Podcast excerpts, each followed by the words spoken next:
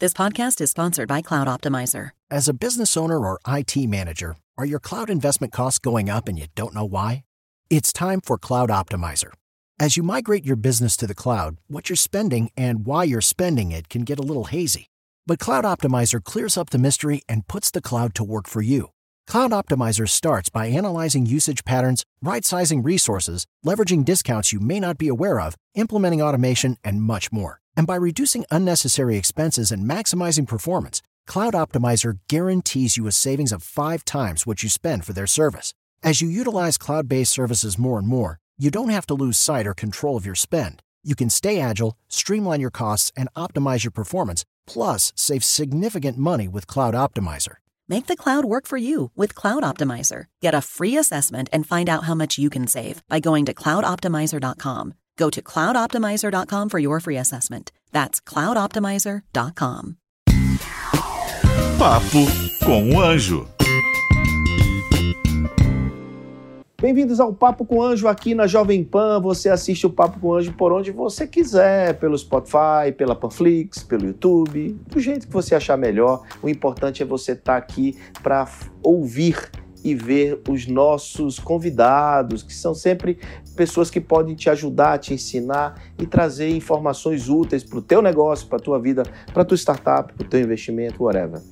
Esse é o Papo com o Anjo e hoje eu trago um dos caras que tem um trabalho de compartilhar conteúdo, de ensinar. Foi um dos primeiros caras que eu vi compartilhando informações sobre venture capital de maneira aberta, de maneira ampla. Porque até bem pouco tempo atrás, venture capital era meio que uma caixa preta, fechadinha, escondida, aí de repente veio um cara e fez tá, abriu e começou a gravar vídeos de YouTube, né? Não que esse seja a profissão e a função dele, mas isso ajudou muita gente, inclusive esse que vos fala. Quantas vezes, alguma dúvida, eu fui lá no Rodrigo Baé. Prazer estar aqui. bom demais, Rodrigo, você estar aqui com a gente, muito bom. Rodrigo assumiu recentemente uh, o, o, cargo de Managing Partner Early Stage da, do SoftBank, mas tem uma história, uma trajetória também na Headpoints e outras coisas que ele vai falar aqui. Rodrigo, como é né? Como é que você está vendo? Quero começar logo antes de te fazer uma pergunta assim que eu acho que é mais importante. Como é que você está vendo o momento brasileiro de startups? Eu, acho que tem dois aspectos interessantes nesse momento. Né? Primeiro, tem um aspecto natural que é a maturação do ecossistema. Né? Uh, a gente começa a ver que aquilo que a gente apostava em 2010, 11, 12, que efetivamente as startups conseguiriam ter impacto na, no, na economia real, começa a se materializar. A gente começa a ver empresas grandes, né? A gente começa a ver empresas rodando alguns bilhões de reais de faturamento que, poxa, a gente investiu e elas estavam no, dinheiro, né? no PowerPoint, né? Pô, quando eu investi em iFood, iFood não existia. A gente teve que fazer o um spin-off de iFood de dentro da Disque Cook. Então, é, essa materialização para a gente é super importante, né?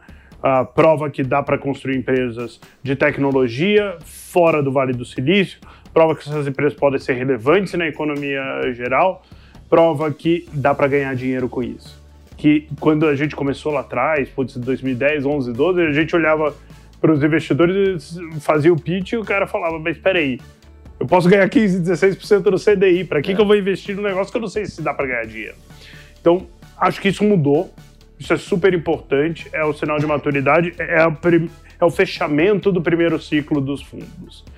E isso é um ponto que é marco em todos os ecossistemas no mundo, uh, é onde a gente consegue retornar o dinheiro para os investidores, é onde a gente passa a ter empreendedores de segunda viagem, que é um, um efeito super importante uh, ah, para fomentar ainda mais o ecossistema. Explica o que é o empreendedor com efeito de segunda viagem. É o cara que volta investindo ou o cara que volta empreendendo em outro negócio? Os dois, mas o impacto maior nele no ecossistema acaba sendo ele montando outra empresa. Hum. Tá? Empreendendo ah, novamente, vendendo a primeira e empreendendo. E, tanto o empreendedor, a pessoa que era o fundador da primeira empresa, né? Mas todo aquele pessoal que entrou muito cedo e viu a jornada inteira, esse pessoal volta e monta de novo.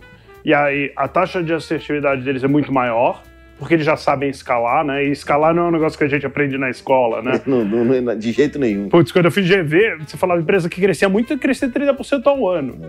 Numa startup, ela cresce 5, 6, 7 vezes ao ano, né? Uh, e de isso... forma escalável, não escalonável. Exato, e você isso você só aprende fazendo. Então, uh, acho que essa leva de talento, ela vem sabendo escalar, ela não entra para aprender o que, que ela vai ter que fazer, né? Uh, ela já sabendo, putz, o cara de venda já sabe vender, o cara de tecnologia sabe, já sabe tocar tecnologia, a pessoa de produto toca produto, e todo mundo já sabe aonde joga e já vem com o time montado. Então essas empresas escalam muito mais rápido. É só a gente olhar um pouco a história de Loft, né?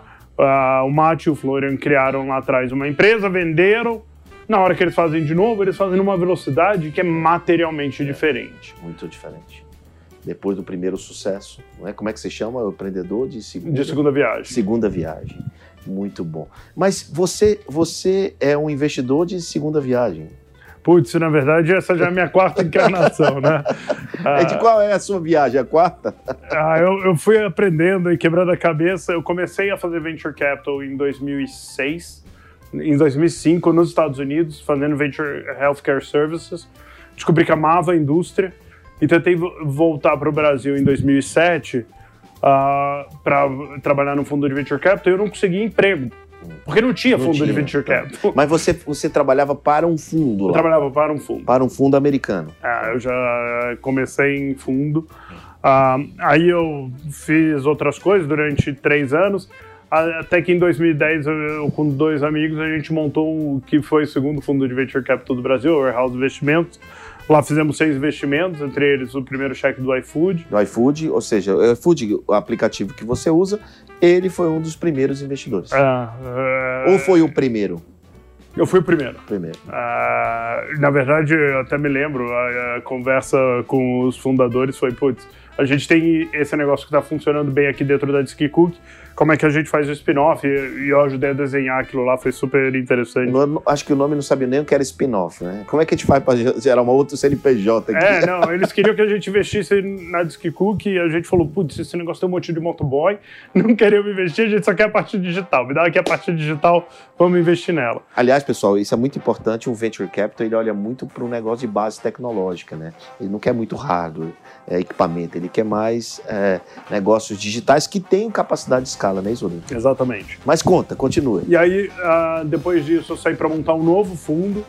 Uh, gastei um ano pensando sobre essa jornada, então o, o, investidor acaba tendo o lado de empreendedor, montar um fundo é difícil pra caramba. Uh, e quando eu estava para fechar os primeiros investimentos, o Anderson, que foi fundador da Redpoint, me convidou a me juntar. Eles tinham acabado de levantar o fundo. Eu passei sete anos e meio lá fazendo early stage. Nesse período foram quase 20 investimentos. 20 investimentos. É, em sete anos. Entre warehouse, o período que eu fiquei independente, for, foram quase 20 investimentos. E depois uh, saí para montar um novo fundo, estava começando o fundraising e de novo fui sequestrado para dentro de uma organização, recebi o convite do SoftBank para montar essa estratégia de early stage, que era um negócio que eles não tinham lá dentro. E estou super animado com com o que a gente é pode é super fazer recente isso, sistema. inclusive, né? É, tem um mês que a gente anunciou. Então, mas uh, antes de falar disso, é importante a gente falar também de volume disso, porque quando você fala, fiz 20 investimentos, para muitos pode parecer pouco, mas é 20 investimentos com cheques altos. Né, com o que a gente chama de série A, série B. Exatamente. Né? Então, e... qual, é, qual, qual foi. Fala, dá um, uma radiografia desses 20, assim, tipo, qual o volume de investimento que foi gerado? Olha, uh, no total, esses 20 investimentos consumiram uns 50 milhões de dólares, tá. mais ou menos, de cheques que eu fiz, depois teve mais os cheques de growth. Uh, acá, hoje eles estão valendo bastante. Assim, é um retorno bastante expressivo. Uh, tem histórias super boas, né? Putz, a gente fez seed investment de, de Impass, de Rap, de Olist, de Pipefy, uh, Série A de Creditas, Seed Série A de Sami, uh, Seed de Cargo X, Seed de. Então, só para só ficar claro, Seed é, vamos lá, Anjo, Pré-Seed, Seed, Série A, B, C, D, aí, por aí vai até o IPO.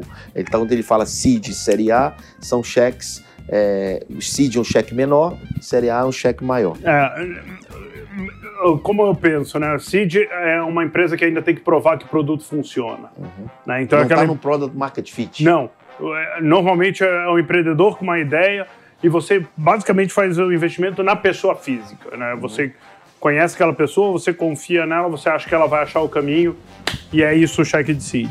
O Série A, você já pega um produto que está funcionando e aí você vai montar empresa ao redor desse produto. Essa é a fase. É mais um negócio do que o empreendedor. Né? O empreendedor é importante, mas o Ah. negócio começa a se estruturar. né? Exato, eu começo a ter métrica. Eu posso ligar para o cliente, eu posso É, exato. fazer diligência, né?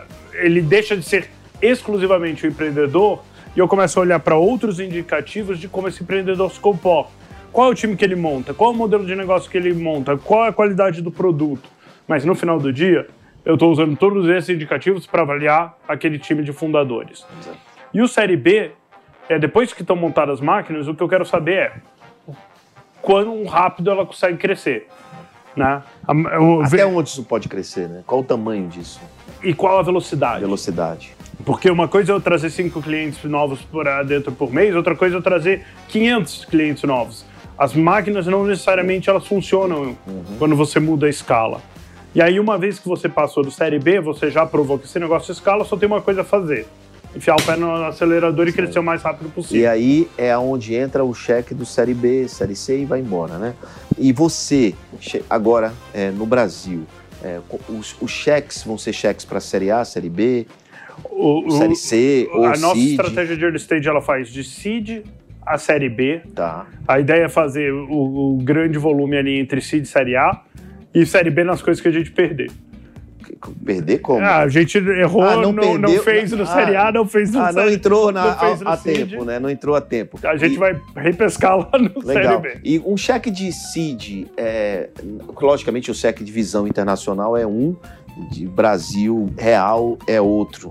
né? Na realidade, é assim que acontece. Não estou falando pelos os top 10 funds, não estou falando pelos maiores fundos. falando- geralmente, é, os cheques são menores. Qual é mais ou menos o tamanho? Então, pra mim, o cheque de seed adequado hoje é perto de 5 milhões de reais. De reais. 5, 1 milhão de dólares, 5 milhões de reais, mais ou menos. Mas não é o que está sendo feito. Ah.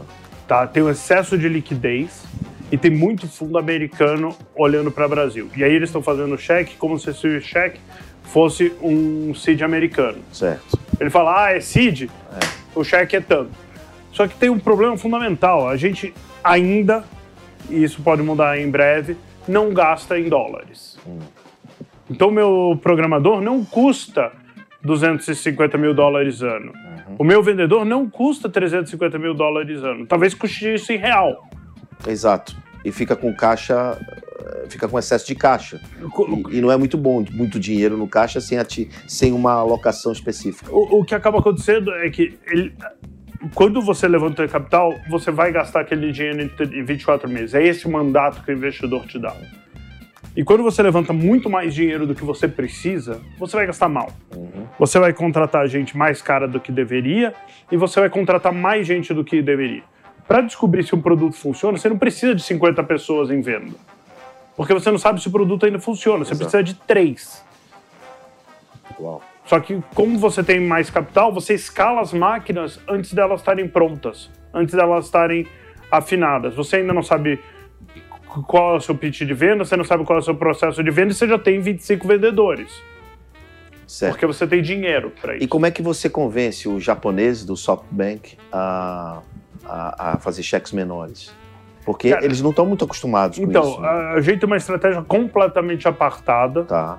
Tá? Ah, são mundos muito diferentes. O fundo tradicional do software, que é pelo qual ele é conhecido, é o fundo de growth. Tá. Vamos lá, lembrando, ele já passou pelo seed, então ele já tem o produto, ele já passou pelo série A, ele tem a máquina, né, ele tem o negócio, ele já passou pelo série B e ele provou que esse negócio escala. É aí que entra o fundo de growth. Tá. Ele entra para pegar uma máquina que está funcionando, enfiar o pé no acelerador e rodar essa máquina o mais rápido possível. Certo. Por isso que os cheques são maiores, porque eu vou colocar todo o dinheiro que a empresa conseguir consumir. Ah, o que a gente fez e, e o que a gente desenhou é uma estratégia completamente apartada. A gente tem o nosso capital apartado para a gente conseguir fazer esses cheques menores e ajudar essas empresas mais cedo. Esse, esse, esse fundo é, tá no Brasil ou ele tá na América Latina ou ele é, tá nos Estados Unidos? Não, nó- bem, legalmente ele é um fundo internacional, né? Tá. Ah, na prática, a gente opera. O nosso mandato é Brasil e América Latina. Tá, América Latina. Ah, a gente vai começar. Eu não acredito em fazer o que a gente chama de helicóptero VC, né? Aquele VC que vem dos Estados Unidos, posa aqui, faz três reuniões, escreve o cheque e volta daqui a três meses. Não acredito nisso. Acho que fazer investimento early stage é um negócio local, é um negócio que você tem que estar no chão e conhecer o empreendedor, estar tá ali no dia que ele precisar bater um papo. Uh, então a gente está contratando uma pessoa no México inicialmente, tá. na verdade duas pessoas no México para começar a operação mexicana. Uh, o que a gente tem visto é que o resto da América Latina ou vai expandir para o Brasil ou vai expandir para o México. Então acho que tendo Brasil e México a gente pega. É, até porque o Brasil ainda era até o ano passado, não sei como é que está agora, 50% de todo o volume captado. Né? É.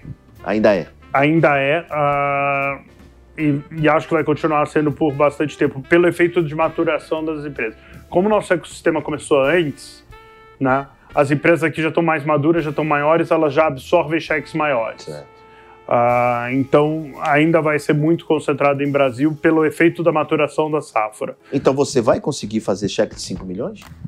Eu consigo. Consegue, né? Porque sempre tem empresas nascendo, né? Tá. Sempre tem aquele funcionário da Acreditas, do Nubank, da RAP. Que montou uma outra. Que, e... que, putz, já fez a jornada, já aprendeu e fala, agora eu vou fazer o meu e vai montar a empresa dele. Então, uh, não, não vejo essa dificuldade.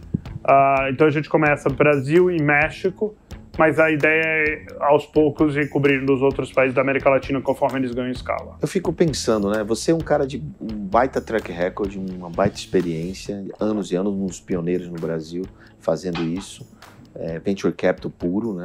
e agora tem um brand muito forte também, um, um, muito falado no, no, ecossistema empreendedor essa marca. É, e, e aí agora eu fico pensando assim, quantos empreendedores não vão bater na sua porta, né? Quem está nos assistindo assim, como é que faz para acionar, né? Se eu quero ir lá... É? Tem, tem, bastante gente batendo na porta, uh, que é uma felicidade, né? Sim, claro. Uh, a gente, a, nosso ativo vive disso, né? Ainda tem uma dificuldade grande que a gente ainda está montando o time, então Putz, se você me perguntar hoje, eu tenho 500 empresas esperando para a gente olhar. Estou uh, tentando processar o mais rápido possível, mas estamos montando ah, time. Muita delas você já até conhece, né? Muitas a gente conhece, é. muitas é, são investidores que a gente gosta, que a Sim. gente confia. Quer, falam, investir, quer ir junto. Olha aqui, então uh, a gente está muito ocupado. Eu estou fazendo, nas últimas cinco semanas, eu fiz cinco deals. Ah. Então o ritmo tá super. Mas você fez cinco dias, né? você apalavrou os cinco dias. Você já tá operando? Já. Ah, já tá operando? Já, já, tá, a já, já fez tá... três cheques. Ah, já fez cheque, então tem, já tá tem, operando. Tem dois que estão em diligência, mas ah. já Mas a diligência você contratou um escritório ou você montou estrutura interna? Uh, lá no SoftBank a gente tem um escritório de advocacia interna, ah. né? Tem uma estrutura grande jurídica. Para fazer a parte contábil, aí a gente contrata fora. Certo. Uh, e, é, e a parte disso que me animou tanto a vir para o SoftBank, né?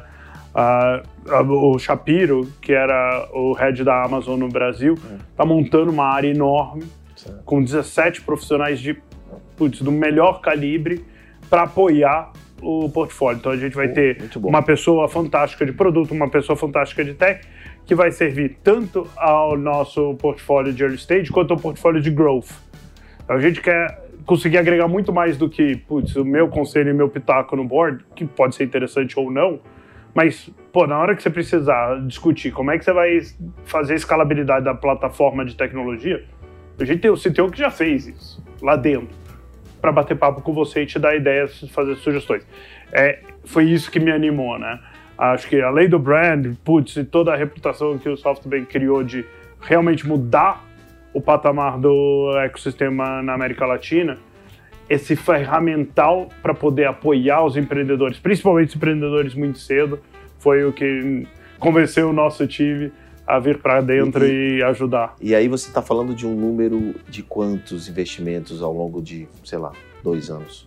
A, a, na, em quantidade. Então, na estratégia de early stage, a ideia é investir perto de 300 milhões de dólares durante três é, anos. É, isso dá... Então, a gente vai fazer ali... 200 por... negócios. Não, não chega a tudo isso. Porque a ideia é a gente entrar em si ah, e depois acompanhar um pouco para acompanhar o follow né? Então, eu imagino que a gente vai acabar com 60 investimentos uh, em uns 30 boards. Então vai ter muito investimento de seed que a gente acaba não pegando board. Na hora que eles graduam para a série A, aí a gente Você- vai pro board. Esses três deals que você já fez, você já está liderando ou você está fazendo, acompanhando? Qual investimento? Ah, A ideia é liderar? Acho que a a, pergunta é ideia, essa. a ideia é liderar. A no, ideia é no liderar. série A, nos dois de série A a gente está liderando. Tá. Ah, mas também trazendo co-investidores. A gente vai co-investir em todos os rounds. A gente, se for a minha opção, todos os rounds a gente vai ter co-investidores. A gente tem feito algumas teses menos óbvias, ah, alavancando um pouco da estrutura do SoftBank, né? Então a gente está olhando muito. da- as teses de problema grande no Brasil é algo que todos os fundos estão fazendo, né? Ah, mas a gente acha que agora, putz, Pipefy, Gympass, Rocket Chat, Pismo, ah, Vtex, a gente começa a ter empresas brasileiras que têm produtos que são competitivos globalmente. E a gente está Tentando buscar outros. buscando outros e criando uma infraestrutura para apoiar esse pessoal Certo. no go-to-market global deles. Aí eu uso o ferramental SoftBank para, poxa, como é que a gente entra no mercado americano, como é que entra no mercado japonês, no mercado europeu. Então, então, potencialmente, vocês vão investir em negócios que tenham essa, essa visão, essa possibilidade de escalar mundialmente. Também, sim. Também. É, é- é- esse é um pouco do que eu pessoalmente gostaria de fazer. E, e a ideia é co-investir em todos eles. Ah, no CIDS, a gente deu sorte de ter um monte de bons co-investidores que falaram, pô, entra aqui Tem no muita, round coisa, gente. tem muita gente boa fazendo seed, Série A no Brasil. Muita, Tem. gente- muita gente boa. Tem muita gente boa e tem muita gente fazendo bobagem. Isso é. Tem dos dois, né? A gente tá no Mas eu acho que, acho que o peso está mais para mais, né? O Brasil está amadurecendo muito. Né? Tá, mas tem uma efervescência no mercado que tem muita gente fazendo bobagem. Você acha que é os entrantes? Não só os entrantes, né? Na hora que começa a ficar mais competitivo e, putz, você tinha três meses para analisar a empresa, agora você tem duas semanas senão alguém fecha o Ah, deal. tá, entendi. Ah, o pessoal tem ficado excessivamente agressivo e acho que Isso prejudica até o empreendedor, né? prejudica. Às vezes o valor está errado, o modelo está errado. Mas valuation a gente corrige. Eu, eu não gosto de valuation errado. Hum. Acho que é um risco você tomar um down round, Isso. mas para mim é mais importante o overfunding nas empresas, porque você quer empresas gordas. Tá. Você quer empresas que não tiveram que se acostumar à escassez de capital para achar modelos mais eficientes de escalar. É, quando o cara trabalha sem dinheiro, é um, é um, ele, aí que você ensina mesmo, né? Aí que o cara aprende a, a fazer aquilo acontecer. Quando ele tem excesso, ah, vou deixar aquilo para depois, não vou fazer isso, vou testar Não, aquilo. você quer resolver qualquer problema de ah, adoção, quero que gerar usuários, você pega e vai para televisão, vai para o rádio, e você gasta uma fortuna ah, sem saber exatamente como é que funciona, qual que é o seu ROI, porque você tem esse dinheiro. Se você não tem, você está caçando modelos mais eficientes Você de tá essa pescando, escalada. né? Você não tá jogando uma tarrafa, você tá pescando, você tá num Então- um a um, né? É, não necessariamente o crescimento a qualquer custo faz sentido. E eu acho que a gente, que os empreendedores acabam deixando muito ah, de ganho de eficiência na mesa por overfund da empresa. Só para ficar claro, ah, lá na Bossa Nova a gente faz o pré-seed, né? A gente faz um pouco antes do seed, cheques men- menores. Lá nós temos uma tese um pouco diferente. Lá a gente eh, tem quantidade e menos valores menores. A gente meio que a- apoia o empreendedor no começo, bem mais antes, um pouco antes do começo, como ele está falado aqui. Então, só para você quando ele fala de early stage, diz respeito a toda essa cadeia do anjo até o série A, né? O early, early stage. Putz, talvez. eu penso O early, early stage. Então, é. Eu, quando, early, early. quando eu falo de early, eu tô falando até Seed. você tirar os riscos Certo. fundamentais, né? Que é produto, máquina e escala. É. Depois disso, você muda a, pe- a pernada, você tirou os três riscos fundamentais e vai para growth. Então eu chamo de todas- Tudo isso tudo trás isso é early stage. early stage. Não, é, é, faz sentido. Eu chamo de. é, eu- é, cada um tem um jeito, né? Eu chamo de problem solution fit até, até como early stage. Pro, product market fit após isso é growth. Então é mais ou menos a mesma coisa Mais que ou você está menos a mesma coisa. Chama de Odete. Contanto que a gente concorde no conceito, tá bom. Exatamente. Eu espero muito que ah, muitas das nossas startups lá na Bossa Nova possam crescer e um dia, quem sabe, chegar a, a, a, bater na porta de vocês, por que não, né? Isso é uma oportunidade para todos. Né? Acho que essa é a beleza desse negócio e que bom que a gente tem uma safra boa no Brasil de oportunidades de boas startups resolvendo problemas reais, né, problemas do varejo, problemas da, do agro, problemas de todo tipo que essas empresas têm construído aí. E eu fico muito feliz de ver esse progresso e muito feliz de saber, cara, que agora a gente tem é, um, um fundo do potencial do SoftBank é, instalado já passando cheque dentro do Brasil e muito bacana isso. E olha, pessoal, não sei se vocês estão conseguindo ver, mas esse é o style de um venture capitalist. Eu tô mal vestido. Mostra no geral. Não, faz isso, não, não faz isso. Pô, eu não, eu não esperava que tivesse câmera. Eu tava vestido não, é, para escritório. Não, olha, eu vou te falar o seguinte, trazer o, trazer o Rodrigo aqui foi uma grande honra, porque imagina quantos convites ele não está tendo hoje para falar de um monte, de um monte de lugar e tal. E, e a gente, o Rodrigo, nós sempre ensaiamos um encontro e tal, e por conta dessa. dessa eu, eu já disse para ele várias vezes, né? O quanto eu, eu elogio a, a forma que você se comunica e ensina. Né? E quantas pessoas não se deram bem no sentido de aprendizado com você? Então, eu, eu queria que você, exatamente perguntar isso. Você vai continuar gerando, compartilhando, gerando conteúdo, compartilhando? Você vai ter tempo para fazer os vídeos? Eu vou, eu vou ter que dar um jeito, né? Assim, eu acho que eu comecei a fazer os vídeos porque a gente via gente super inteligente, super bem preparada, putz, foi estudar nos Estados Unidos, ah, vindo fazer o pitch, e essas pessoas tinham uma vantagem desleal, porque elas sabiam o nome do jogo, elas sabiam jogar esse jogo. E a gente via empreendedores fantásticos que estavam ali no dia a dia tocando a empresa e fazendo o business acontecer, que não tinham a mesma chance simplesmente porque não sabiam falar a linguagem, não entendiam como é que era o jogo. Então, o Perrute VC e o VC para Founders nasceu disso, assim, pô, estudei fora, acho super legal, acho que esse é um, uma parte importante do talento nacional, mas tem uma outra parte que não teve essa oportunidade, mas tem a mesma capacidade uhum. e tá aí tocando empresa, montando empresa, mas que tem que aprender a jogar o jogo, senão não consegue entrar. E eu quero atender e investir os dois públicos. E se eu não ajudar o pessoal que não teve a experiência de estudar fora, que não conseguiu entrar em contato com o Venture Capital, a aprender a linguagem, aprender o jogo, a gente está desperdiçando um caminhão de talentos e que de, resolvem problemas materialmente diferentes, né? Uh, a gente vê muito B2B, uh, SaaS B2B, são pessoas mais experientes que estavam tocando a vida corporativa delas, estavam crescendo dentro das empresas e identificam uma necessidade. Normalmente esse cara não foi fazer um MBA fora, porque ele estava tocando a carreira dele aqui dentro. Então, para ter os dois públicos no portfólio, a gente precisa fazer essas iniciativas. Eu tô penando, tem um mês que eu não gravo. Ah, eu tô cobrando, eu tô cobrando. eu, eu vou chegar lá. É o mas... Fale com o VC e o, e o VC, como é que é? É, o... é Pergunte ao VC. Pergunte ao VC, VC. Que tá lá no VC YouTube. VC Venture Capital, tá? É. Só pra quem não sabe. Porque tá lá no, no YouTube e lá tem um formulário até para as pessoas colocarem perguntas e aí a gente vai tratando conforme vai chegando. E eu faço também um programa junto com o Cubo, uh, que é um programa semestral que a gente faz quatro sessões, uh, seis sessões por semestre, uma cada mês, mês. Uh, que são sessões de quatro horas, que a gente vai, na primeira vamos falar de incentivos de venture capital, na segunda vamos falar como é que funciona o fundraising, na terceira como é que faz valuation, e aí a gente vai tocando toda essa história que um founder deve conhecer para VC, né?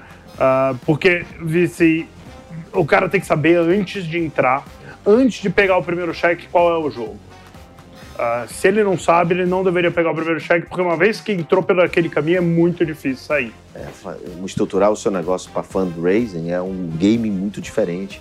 E isso que o Rodrigo falou é uma, é uma verdade, porque você precisa aprender essa jornada, aprender a fazer isso, aprender essa escada de investimento. É, eu me lembro que quando, sei lá, acho que em 2014, eu acho, eu fui visitar um empreendedor que já tinha feito investimento nele e ele estava com o livro Venture Deals, né? um livro em inglês. Do Brad Feld. É, exatamente. E eu disse, putz, cara, você está lendo esse livro, cara? Eu tinha lido esse livro já um, um pouco antes, acho que em 2014, 2015. Aí eu disse, putz, aí eu tive uma ideia, eu disse, pô, eu vou escrever um livro em português sobre isso. para anjos, né? No, no, modelo early early stage, né? Ah. Para anjinho. E difícil, porque foi o Smart Money. Apesar do título em inglês, ele tem uma linguagem muito simples, muito básica, para ensinar o básico para os empreendedores. É, é super importante, porque é, é uma linguagem, né, é um jargão todo diferente. É. Uh, é uma lógica de construção de empresas diferentes. Uh, e que não é melhor ou pior. Elas funcionam, funcionam muito bem para um tipo de empresa, né? Uh, e para um tipo de objetivo do founder. Uh, e você só precisa saber. Você precisa saber todos os caminhos, como founder, que você tem à sua frente, para escolher o caminho que é certo para você. Muito bom. Bom, Rodrigo, todo mundo que vem aqui tem que deixar um recado final é, para os empreendedores aí. Qual é a dica que você já deixou várias, mas qual é a dica que você deixa ali para quem está nos assistindo e nos ouvindo pelo Spotify, por Deezer, enfim, pelas plataformas de áudio? Que, qual é a dica final que você deixa para essa galera? Não, eu acho que a grande dica para o empreendedor são duas, né?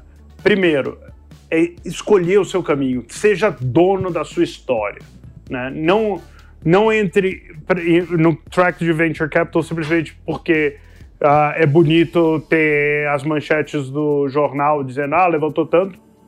Isso não resolve. Faça isso se for o caminho que você quer, o caminho que uh, faz sentido para a empresa que você quer criar. Se não é, não vá por esse caminho porque você vai ser infeliz, né? Uh, e do outro lado, uma vez que você vai por esse caminho, faça a sua diligência nos seus investidores, né? Vai falar com empreendedores que, que esse investidor investiu que deram certo, que deram errado, que ficaram no meio do caminho, porque essa é a venda mais importante que você vai fazer na sua vida. Uh, até para divórcio existe a regra para separação. Em, em, com o seu sócio, com o seu venture capitalist, não existe. E é bom você ter clareza de que essa pessoa vai se comportar bem, vai te ajudar e vai trazer mais valor do que simplesmente o dinheiro uh, para sua equação. Então, são duas dicas. Uh, primeiro, pensa se é isso que você quer e se, você, se esse é o caminho que você quer, aí vai a fundo e faça a sua diligência em quem você está trazendo para dividir o sonho com você.